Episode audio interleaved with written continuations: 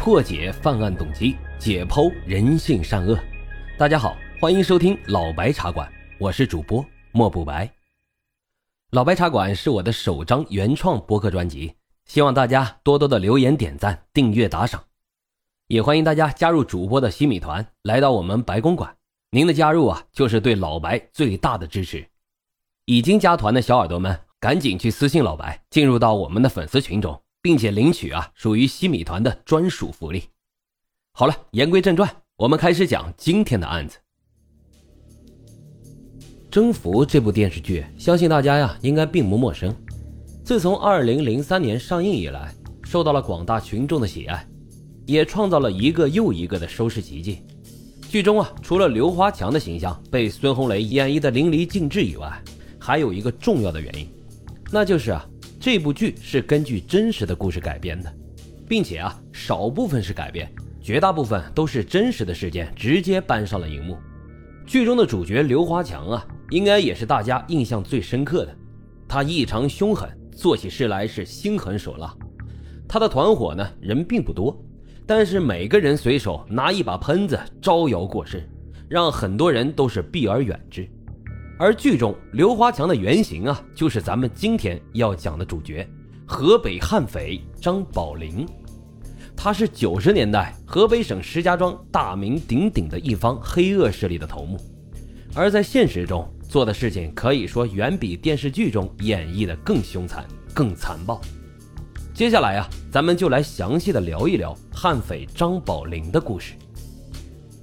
张宝林。一九六二年出生于石家庄的一个普通工人家庭，他的弟弟张宝义啊，也就是电视剧中的刘华文，出生于一九六六年。他们父母啊去世比较早，年轻的张宝林呢带着年幼的弟弟一起生活，因此张宝林和弟弟从小关系就非常的好，而张宝林对弟弟呢也十分的呵护，甚至啊是到了溺爱的地步。如果说有人胆敢欺负张宝义啊，那张宝林必定会让对方付出代价。曾经啊，有一次在大院里玩耍的时候，张宝义和院里的其他一个小孩争抢一个烟盒，张宝林眼看弟弟要抢不过了，二话没说，拿起了石头，当着小孩父母的面将对方的小孩给打伤了。因此啊，张宝林还蹲了一段时间的少管所。但是此事一出啊，张宝林在周遭的一些少年们之间恶名远扬。人人都知道张宝林啊是个不好惹的主，无论是大人还是孩子，都纷纷躲着张宝林兄弟俩，再也没有人会欺负他和他的弟弟了。到了八十年代，弟弟张宝义呀发生了一次车祸，不过并不严重，并没有受到什么实质性的伤害。但是当张宝林赶到现场之后，看到受了点外伤的弟弟，愣是二话没说，追着肇事司机就是一顿暴打。交警见状，立即上前阻止。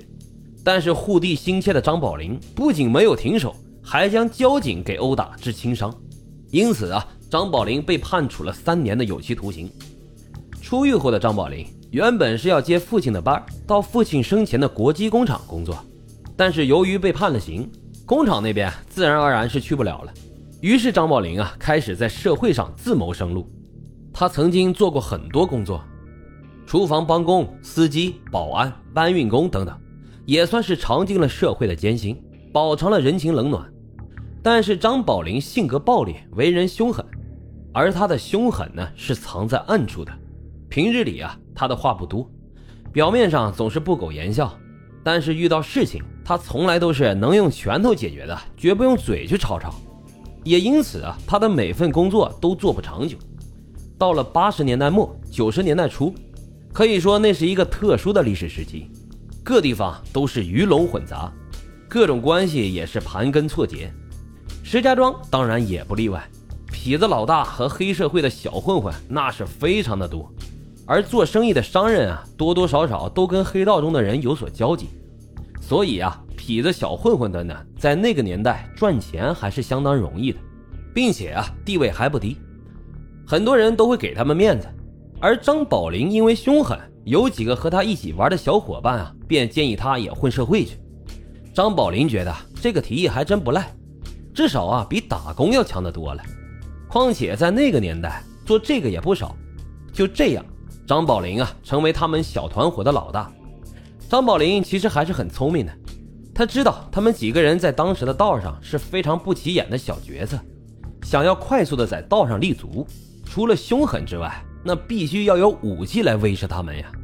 之后啊，张宝林利用这几年打工赚的钱，给每个人买了一把喷子，随身携带，以此啊来在道上立足。那个时候，小团伙来钱的方式是比较单一的，一般都是给娱乐厅、舞厅之类的娱乐场所看场子。八九十年代的游戏厅、舞厅，如果说没有道上的人给看场子，那是很难开下去的。三天两头的就会有小混混来闹事儿，搅得娱乐场所是乌烟瘴气。后来啊，因为张宝林的凶狠，便有人介绍他到游戏厅去看场子。